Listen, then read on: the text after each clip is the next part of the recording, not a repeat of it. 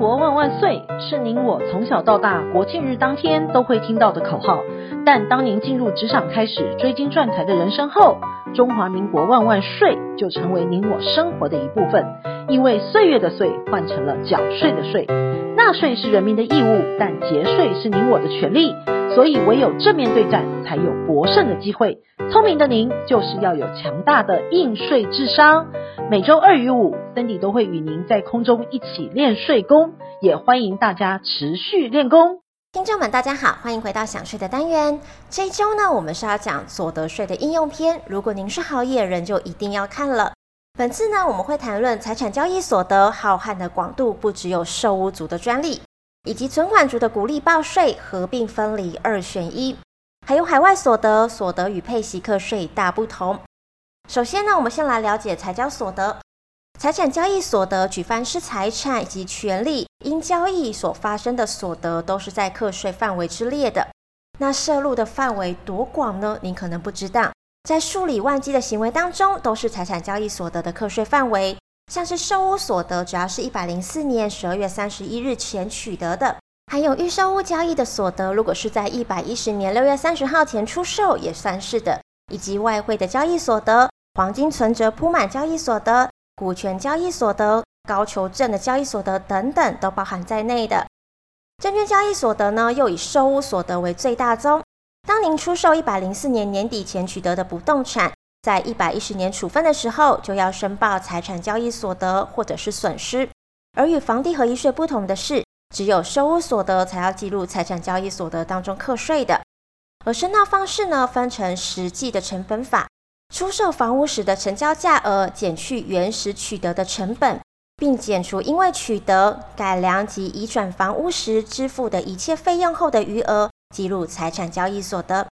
另外呢，如果当出售时的房屋已经无法提出原始取得的成本及证明文件的时候，出售房屋就得依财政部所定的财产交易所得的标准，按出售时的房屋评定现值计算房屋出售的所得。那选择哪一种申报方式比较有利呢？不好意思，这并不是选择题哦。原则上来说呢，我们都要依照实际成本法来申报的。但如果房屋取得多年或经搬迁等因素已经无法取得当初购买的成本，才是以财产交易所得的标准来计算申报。不过，若不幸被税官们找到原始买屋的成本文件，还是会重新核定补税哦。第二个呢是鼓励报税合并分离二选一。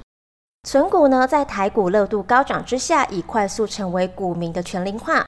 从小朋友存一桶金到退休族都积极参与了。存股呢，那一定会领到股息喽。更应该留意股利所得的课税模式。股利所得的申报可采合并。分开两种方式来计税，股民们可以选择较有利的方式来申报。而分开计税、合并申报，就是应纳税额加股利乘以单一税率二十八趴来计算；而合并计税呢，就是股利计入所得，税额可减除，乘以八点五趴，上限可以扣除八万元。那请问，在什么情况之下，股利要选择合并还是分开好呢？股民们可以从自己适用的所得集聚来进行判断。如果税率是在五到三十趴的纳税族，应该使用合并计税会比较有利的。同时呢，还可以多赚取可扣抵税额及股利的八点五趴来抵税，等于领一百块的股利可以折抵八点五块的税金。如果呢，税率是在四十趴以上的大户人家，则建议可以分开计税，以股利所得二十八趴来进行申报。第三个是海外所得，所得与配息课税大不同。除个人与海外财产的交易或收息所得之外，投资包括美股、境外基金、海外债券，都是海外所得的。依据所得税法的规定，海外所得指的是中华民国与大陆地区来源所得以外的所得。因此呢，只要是非中华民国来源所得，包括是香港、澳门地区的来源所得，都是属于海外所得的课税范畴。但是在台湾就可以投资的美国股票、境外基金、海外债券等等的。基本上都是属于海外所得的，而申报及计算呢，如果是海外所得超过一百万，才需要计入基本所得额。不过，基本所得额有六百七十万的免税额度，因此申报户的基本所得额未达六百七十万元，则不需缴纳税款。基本税额呢，共有五个项目，也就是说，除了海外所得之外，还需要另外加上其他四项才能够确认是否要缴税。如果基本所得额在计算之后低于六百七十万，则不需要缴纳税款了。但若是高于六百七十万，则需要以二十趴的税率计算税额。而基本所得额包括了综合所得净额，就是指国内的收入，还有海外所得。特定的保险给付，指的是受益人与要保人不同的人寿保险及年金保险给付。为上市贵股票交易及私募基金受益凭证交易所得，非现金捐赠的金额。那请问，投资 KY 股票、海外基金配息与差价利得课税是否一样呢？投资 KY 股所获配的股利是属于海外所得的，但差价利得就是属于上市柜公司的股票交易所得停征，不用课税。同样的，海外基金配息为海外所得，而差价利得也不课征所得税。请问，海外所得如果有损失，一样有三年内扣减的好处吗？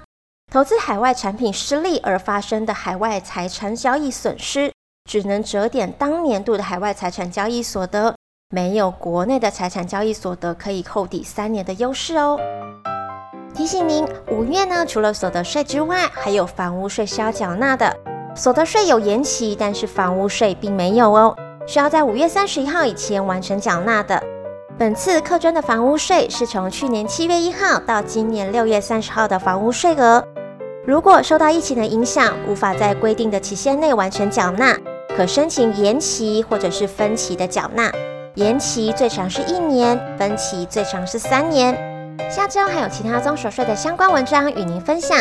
本周的想税专题，谢谢您的收听，我们下周空中见。